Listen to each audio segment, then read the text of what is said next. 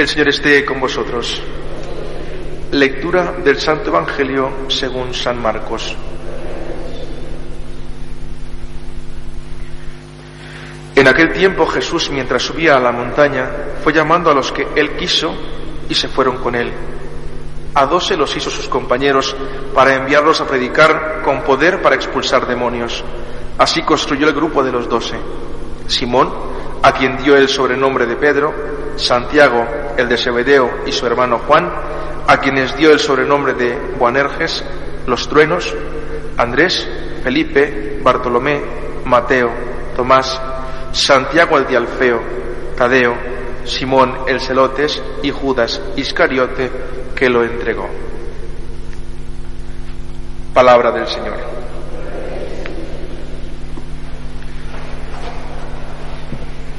En este día que celebramos la memoria o la festividad de San Francisco de Sales, podríamos considerar que las lecturas tienen un, un tono, un toque un tanto vocacional, teniendo en cuenta siempre lo que el Señor quiere indicarnos siempre, que es precisamente cómo poder seguirlo y cómo Él es quien toma siempre la iniciativa. San Francisco de Sales, que es eh, un hombre que perteneció a la nobleza, vivió en el castillo de Sales, un hombre que a muy temprana edad, desde niño, era demasiado inquieto. Eh, su madre buscaba la forma de educarle siempre en las eh, verdades de la fe, en cuestiones sobre la iglesia, en cuestiones espirituales.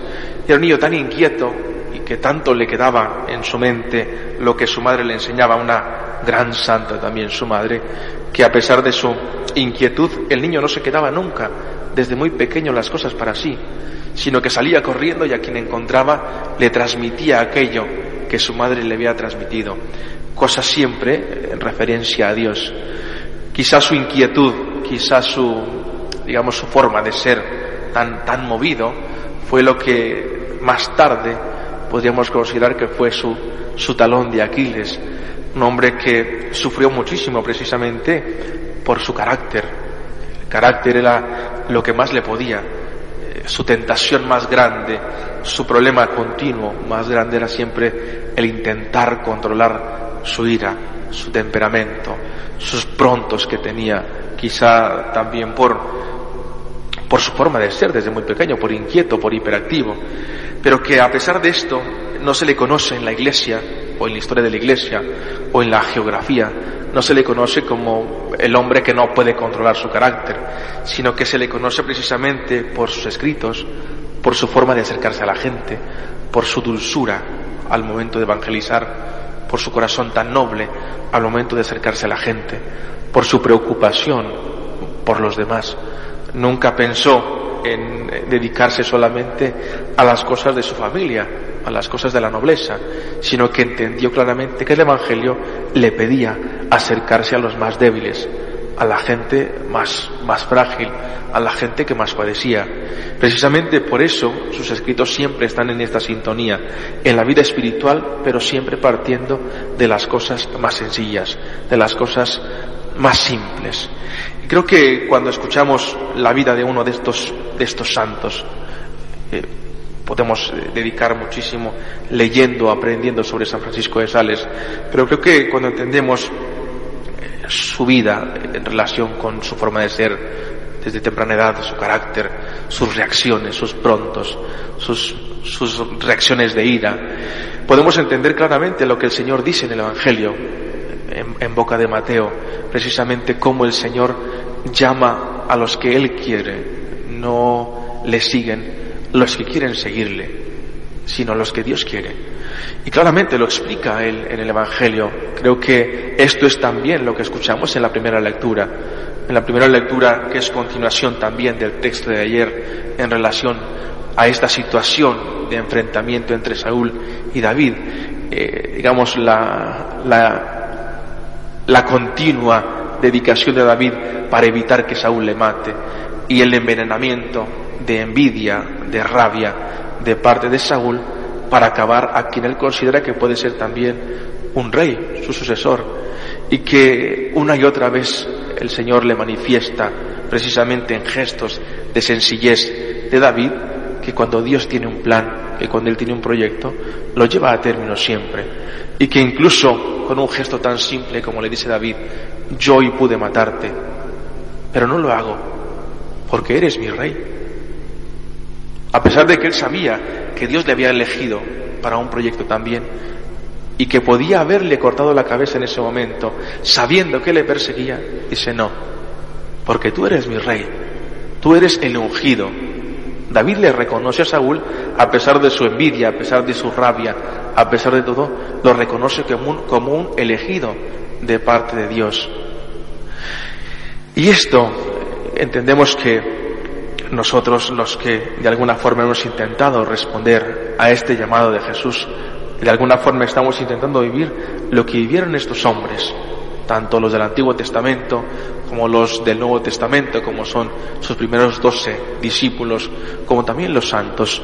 Gente que en ningún momento fue, como lo hemos dicho muchas, veces, fue la mejor gente, la de, eh, digamos, la del mejor carácter, la de que hacía continuamente obras buenas, o la que de alguna forma intentaba vivir de acuerdo a las normas del templo o las leyes de su momento, las leyes de la iglesia, sino que fue gente normal, gente de carne y hueso, gente con padecimientos, gente con angustias, gente con problemas, gente con dificultades, gente con mal carácter. Yo creo que muchos de los que estamos aquí nos damos cuenta de que todos nosotros, todos, tenemos continuamente brotes de carácter y que sin embargo el Señor una y otra vez nos invita a que le sigamos. Sin embargo, Él, confiando una y otra vez en nosotros, sabe que a través de nosotros sacará algo, realizará una obra, que la evangelización a través de nosotros podrá continuarse, tengamos o no brotes de carácter, brotes de rabia, brotes de ira, como lo tenía San Francisco de Sales, el proyecto de Dios sigue su curso, porque Él llama precisamente a los que Él quiere. Lo decíamos precisamente también en el domingo, este domingo, dichosos los invitados a la cena del Señor. Los invitados somos nosotros, los dichosos somos nosotros, nosotros los de carácter fuerte, los de pronto fuerte, los que nos puede más el pecado en algunas veces, a nosotros somos a los que el Señor nos ha llamado. Precisamente cuando el Señor elige a estos doce hombres, los saca de su vida normal o de su ambiente normal y les lleva a una montaña. Primero les habla, después les elige reconociendo lo que tenían, por ejemplo, Felipe y Santiago, que son denominados los hijos del trueno, gente que podían tener un carácter mucho más terrible que el mismo Pedro.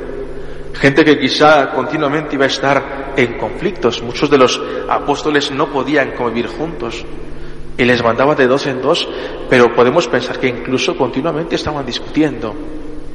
¿Por qué? Porque era gente que alguna vez ni siquiera se conocía, ni siquiera compartía las mismas ideas, ni siquiera tenía, digamos, eh, un estilo de vida o un estatus de vida semejante. Un pescador, un cobrador de impuestos, mandarles a predicar juntos, uno que sabía proclamar la palabra, uno que ni siquiera sabía, y que el Señor les elige, porque Él quiere.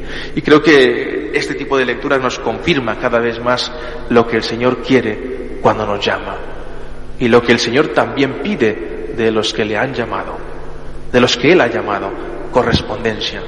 Vemos, por ejemplo, que cuando Jesús les dice, vosotros seguidme a la montaña, a doce. Tan solo esto, tan solo una palabra, estos hombres miran a Jesús, escuchan a Jesús y le siguen. No basta más. Ha obrado bien, ha hecho curaciones como lo decíamos ayer, ha hecho milagros y esta gente solamente le ve y le sigue. Creo que es el tipo de correspondencia que el Señor nos pide a nosotros hoy en día, contemplarle y seguirle, sin preguntarnos si somos pecadores, si somos los más viles, si tenemos el peor de los caracteres o si tenemos el momento más fuerte de ira o de rabia. El Señor me dice, tú sígueme, tú ven a mí, yo me encargaré del resto, tú ven conmigo, yo a través de ti haré prodigios, yo a través de ti haré milagros. Como les dijo a estos hombres, les doy el poder para expulsar demonios. ¿Quiénes eran ellos? Los que él quería, no otros. ¿Quiénes eran estos hombres? los que Dios, en los que Dios confiaba que podría llevarse a cabo y podría establecer precisamente los cimientos de esta iglesia. Así que démosle gracias a Dios por habernos llamado. Démosle gracias a Dios por haber llamado también a tantísimos hombres, como también a San Francisco de Sales, y que a través de ellos sigamos entendiendo cómo nosotros, con lo que tenemos, con lo que nos ha dado, podemos corresponder a esta obra de amor. Que así sea.